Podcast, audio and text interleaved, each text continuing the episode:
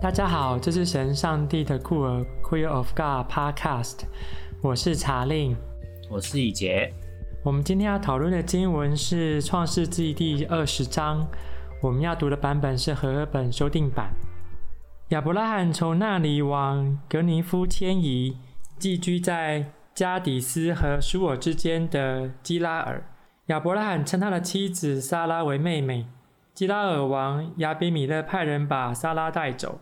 夜间，上帝在梦中来到亚比米勒那里，对他说：“看哪，你要死了，因为你带来的女人，她是有丈夫的女子。”亚比米勒还未亲近撒拉，他说：“主啊，连公义的国你也要毁灭吗？那人岂不是自己对我说她是我妹妹吗？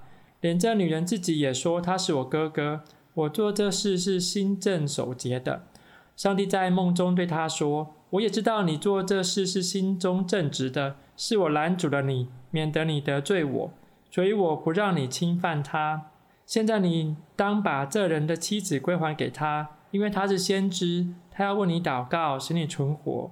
你若不归还，你当知道，你和你所有的人都必定死。亚比米勒清早起来，叫了他的众臣仆来，把这一切事说给他们听，他们就很害怕。亚比米勒招了亚亚伯拉罕来，对他说。你怎么像我这样说呢？我什么事得罪了你？你竟使我和我的国陷在大罪中呢？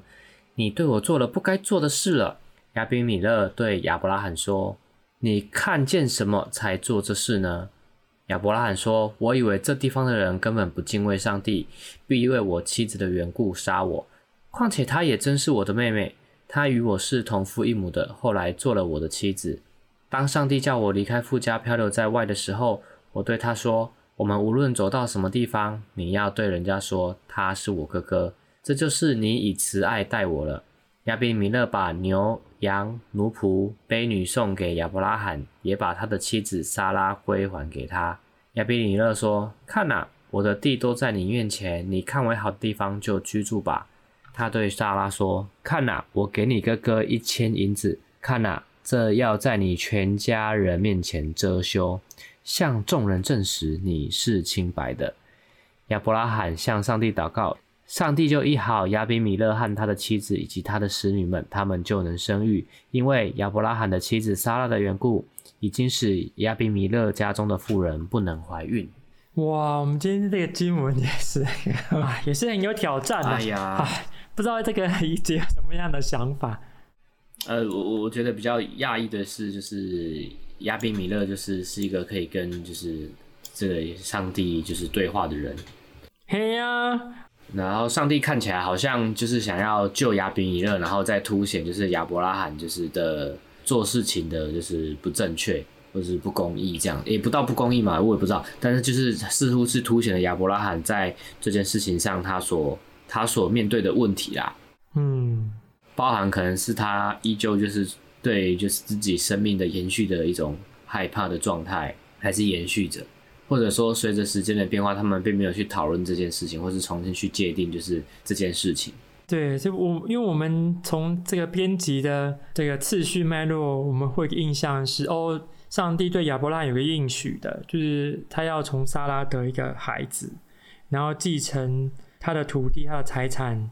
然后上帝应许亚伯拉罕的子孙会很多，成为大国。这个脉络是在这样子应许当中，这个我们来理解跟预先知道说，哦，这个是按脉络这样。嗯，不过这个神学家在告诉我们，这段经文也是很复杂来源嘛，这个也不知道为什么要编到这边。然后二十章的这个不同的来源的内容时间可能都不相同，然后有祭司点的，也有这个伊典的。内容混杂在里面，还有不知道从哪边来的这个结尾，这个第十八节，可能是个神学家认为是后来才添加进来的，所以这一整段都很复杂。其实十十八节比较像是后面又插进来的一个结语，还是说一个注释的感觉？嗯，似乎想要表达某些东西。对，很像是一个某个结语，然后。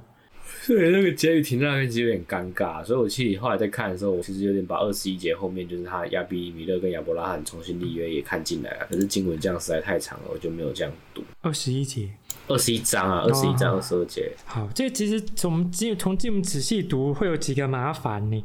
就比如说二十章的第一节，亚伯拉罕从那里往格尼夫迁移，他为为什么搬家啊？好像一直又往南跑哎。当这个搬家的这个这个叙事如果跟十九章连接在一起，就会觉得很困扰。我觉得他可能在快逃的状态，呃，这个上帝好可怕，毁灭了，快逃啊！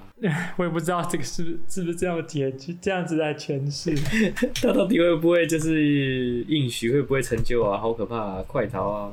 哎呀，不过我从读二十章的时候，其实也会，我会，我有一个困扰，哎，就是亚比米勒都说我是一个无辜的人了，可是上帝竟然这个对他说。是我要介入的，我知道你心中正直，是我拦阻你，免得你得罪我。这个守节、心正守节的人，竟然还会得罪上帝，这个我是觉得很困扰。可是他根本没有理由被控诉得罪上帝这件事情。看他就是思想犯，有没有？连做都还没做就被控诉了。对，但是我觉得可能比思想犯更麻烦呢。其实无由来的被要被处罚、被警告、被阻止这件事情，就让我觉得不太对劲。因为这个发动这一切行为其实是亚伯拉罕，但还亚伯拉罕有他的理由嘛？他认为说，可能这边的人都不认识上帝，这边上帝是 Elohim，跟前面这个跟亚伯拉罕对话那个。阿斗奈是不不同的上帝，这样啊，就这这这不同来源呢。等等等等，亚伯拉罕到底是个阿斗奈还是跟亚卫？他这边是跟 Elohim，然后在前面这个要处理这个索多玛的那一段的对话，复杂的嘛。但是这个主要的叙事是这个亚卫，因为亚卫是其实就是阿斗奈嘛。就是大，因为大家不会称他雅威，因为没有没有母音可以发音，所以大家称他是阿斗奈这样。希伯来书只要你们是遇到所谓是雅威的这四个字这个字的时候，这个这四个字的编排的时候，大部分的人都把它念成是阿斗奈这样，犹太人呢自动转译成阿斗奈。所以这边其实是跟不同的这个经典来源在进行对话，这边是 Elohim 的这个上帝在对话，可是发动这一切麻烦就是亚伯拉罕。可是为什么这个根本就没有犯罪意念的人，这个会被阻止、会被警告？其实已经被惩罚了。这个惩罚的这个内容是这个在最后面提到的十七跟十八节，不能生育。其实其实这个也是有点麻烦呐。这不能生育是不是已经很久了？对，而且我觉得不能生育至少要有一两个月才观察得出来吧，就是生不出来，就是没有怀孕呢。对啊，所以这个时间点是很奇怪。所以是这个在亚伯拉罕的交出撒来之前，已经就已经不能生育了吗？还是交出去不能生育？啊，这神时间点就兜不起来，我就觉得很困扰。这个这个东西真的是让人很困扰，也可以也也是从这里才会发现，其实它的那个编辑很明显啊。就是如果真的按照所谓的历史事实或时间事实去理解这段经文的话，是不可能的，就会觉得这根本就是他们够一够数。而且亚比米勒这个字，这个在圣经里面出现过几次嘛？哎，亚比米勒什么意思哈、啊？我看一下哦。我的爸爸是王。哦，我的爸爸是王，是他是靠霸主？没有啦，看一下。如果我们从意识形态来看呢、啊，就会看到，哎，亚伯拉罕跟这个我的爸爸是王的这个王在进行对话。我的爸爸是王的这个王，竟然这个。会拜给这个亚伯拉罕跟亚伯拉罕的上帝，而且拜给他之后，还要不仅归还撒沙拉，而且还要给很多的遮羞金。问题是这个亚比米勒本身自己根本没有做错事，还要给遮羞金。给遮羞金完之后，还跟亚伯拉罕说：“好，我的土地都在你面前哦，选看为好的地方都居住吧。”这只是一个一个王这个臣服于亚伯拉罕的一个叙事。一个地方土豪，这个 以亚伯拉罕上帝之名被收编，知道吗？在这个亚亚伯拉罕的叙事底下，其实是一种意识形态上面的一种冲突，跟提供不同诠释的机会。所以你的老爸是王没关系，这个我的上帝这个还更厉害。这样，虽然你是这个没有犯没有犯任何过错的，可是你让他屈从在我的上帝底下，而且要给我钱。给我财产，这样你的土地要让我居住，就是什么东西都为我用，上帝就是想要用就用。另外，这个神学家也提提出这个为什么这边上帝要对亚比米勒说：“哦，因为亚伯兰是个先知。”这边先知角色跟后来我们理解先知不太一样。这边先知是某种祭祀过程当中所扮演的这个祭司的角色，这样子的先知。所以他透过祷告的方式医治了亚比米勒跟他宫中的这些呃使女们，让他们得以生育。只是只提供一种神秘医治力量的一种祭司的角色。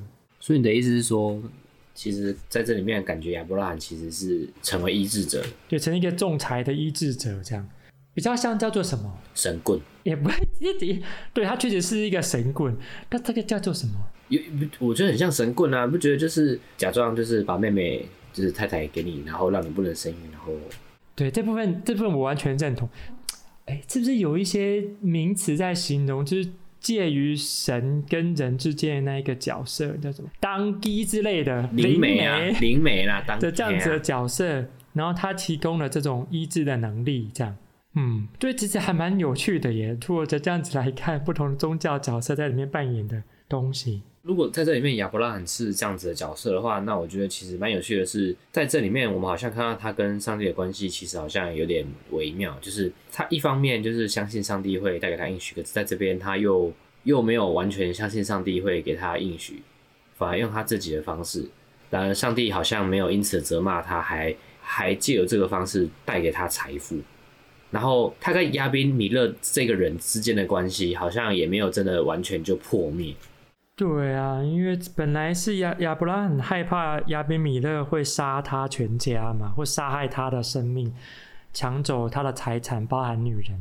可是这情况发展完全倒了过来，是亚比米勒这个归还财产，还送给他财产，还希望他住下来，这选任何你想住的地方。哇，这个是怎么样的一种奇妙状态？不另外情况就是这个，我们都一直以为这个上帝的应许。的这件事情是不能被打破的，所以上帝会出手这个拦阻。可是二十章完全没有提到这件事情，二十章完全没有提到上帝的应许这件事情，其实没有哎。对。可是我们就下意识的把这种应许的事情，把它带到这边来处理，读进去了。那如果我们不谈应许的话，我们就会发现，就是亚伯拉罕做这件事情，他呈现了一种在逃亡的人，就是非常。紧迫的状态，他到底在被谁追，一直在逃的感觉。但这种逃，这个如果从这个编辑的时间是以色列人四处漂移的时间来看，啊，这这个这边的这些叙事，亚比米勒啊，或是亚伯拉罕啊，或是沙拉啊，这些都会成为一种譬喻，一种暗喻法，就是纵使现在以色列民族四处漂移。遇到了一个王，他的爸爸也是王，一个强权，这个强权也不能够侵犯你们，也不能够，也不会混淆了你们的血脉，你们血脉依然在这个上帝的保守当中，而且你们甚至可以这个解放他们，或者他们其实是被上帝所这个诅咒的，所以不能生育，然后你们甚至可以解放他们的这样子的诅咒，我就会这样子来看待这段经文。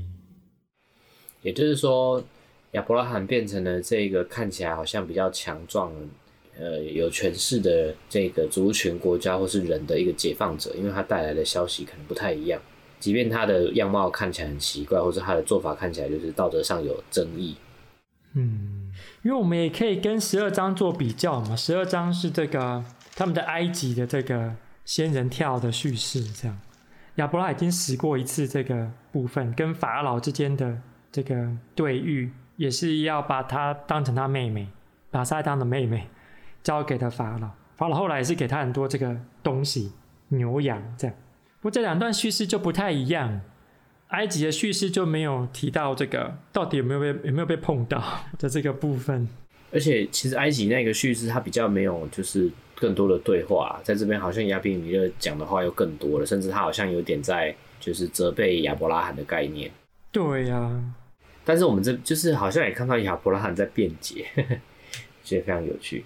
因为对于埃及那段叙事来说，法老二十节就是十二章二十节，于是法老吩咐人把亚伯拉罕他的妻子和他一切所有东西都送走，把他们赶出埃及。哎呀，这个跟后来出埃及的叙事可以有一些这个共鸣或是互读的部分。但亚比米勒这段经文似乎提供一种不同的状态，是他们已经离开了埃及，在四处漂移的时候，即使他们遇到当地的强权，强权也会向他们低头。嗯，当然这个也是这个柿子挑软的吃嘛。这个埃及摆明就是一个非常强大的帝国，斗不过他们，只能用叙事的方式说：“那我们就离开好了。”可是他们叙事方式是哦，法老把他们送走。但是我觉得这个比较可怜，可能是莎拉，一天到晚这个只有半种身半种身份角色被提供，就是妹妹。然后这个妹妹是为了保全这个男性的生存，然后妹妹的角色就是被当财产给来给去这样。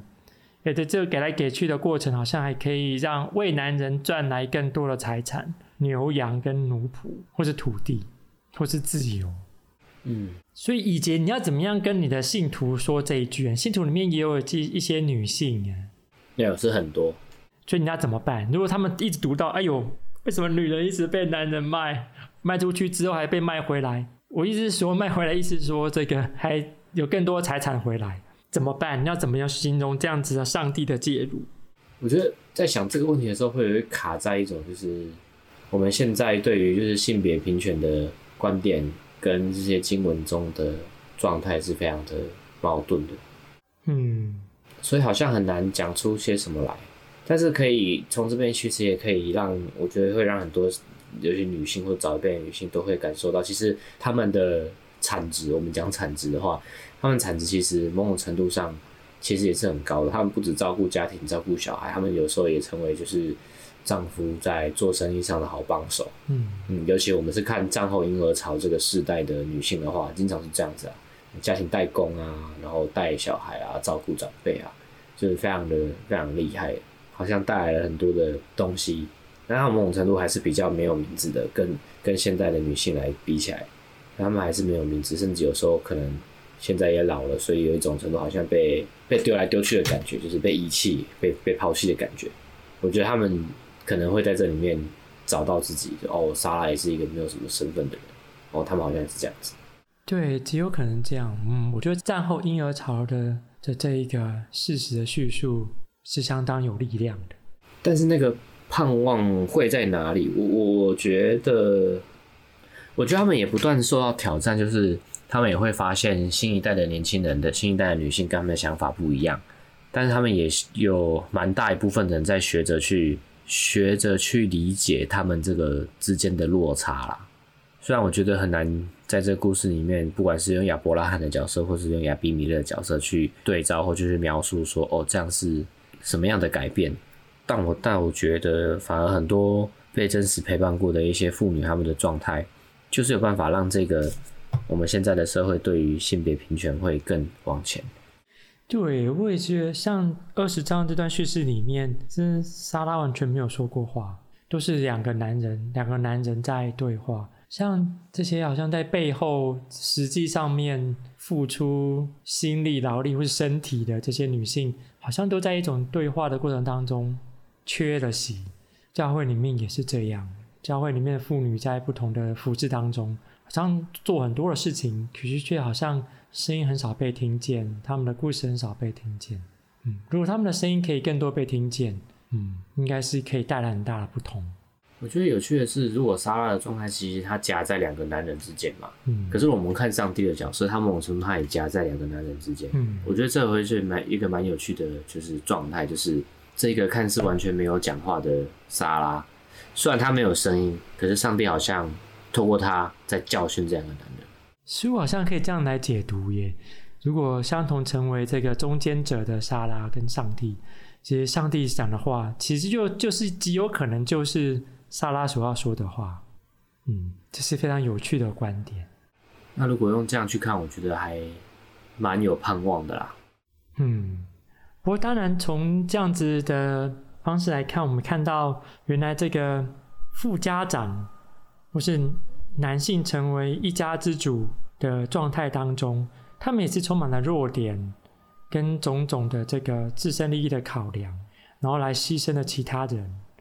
这种状态其实也在统治 LGBT 的族群上面屡屡的出现许多这个以男性为主导的信仰群体，常常因为害怕这种男性主导的啊地位或优势，或阳刚的性别优势受到威胁，受到被取代，常常就会牺牲了 LGBT 族群、同志族群不同的多样性别展现的可能或者机会，将他们出卖给这个。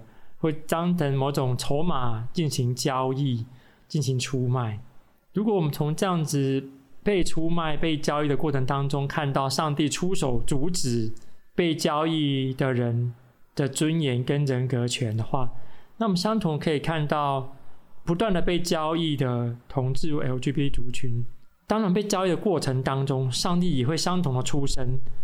阻止这些父权、这些为了要维持阳刚尊严的这些信仰群体里面的男性领袖们，会阻止他们，甚至会惩罚他们，惩罚他们的行为。虽然他们可能以为他们并没有犯错，但上帝已经指出了你们的错在哪里。上帝已经表现了他要保护这些没办法说话的这些人，在反同教会里面被消音的这些人。他们的声音，上帝已经代替他们来说了。那很开心，今天大家跟我们一起讨论，请大家继续来这个听我们的节目，分享我们的节目，跟你的朋友继续来讨论，也分享你们的不同观点。那我们下次见，拜拜，拜拜。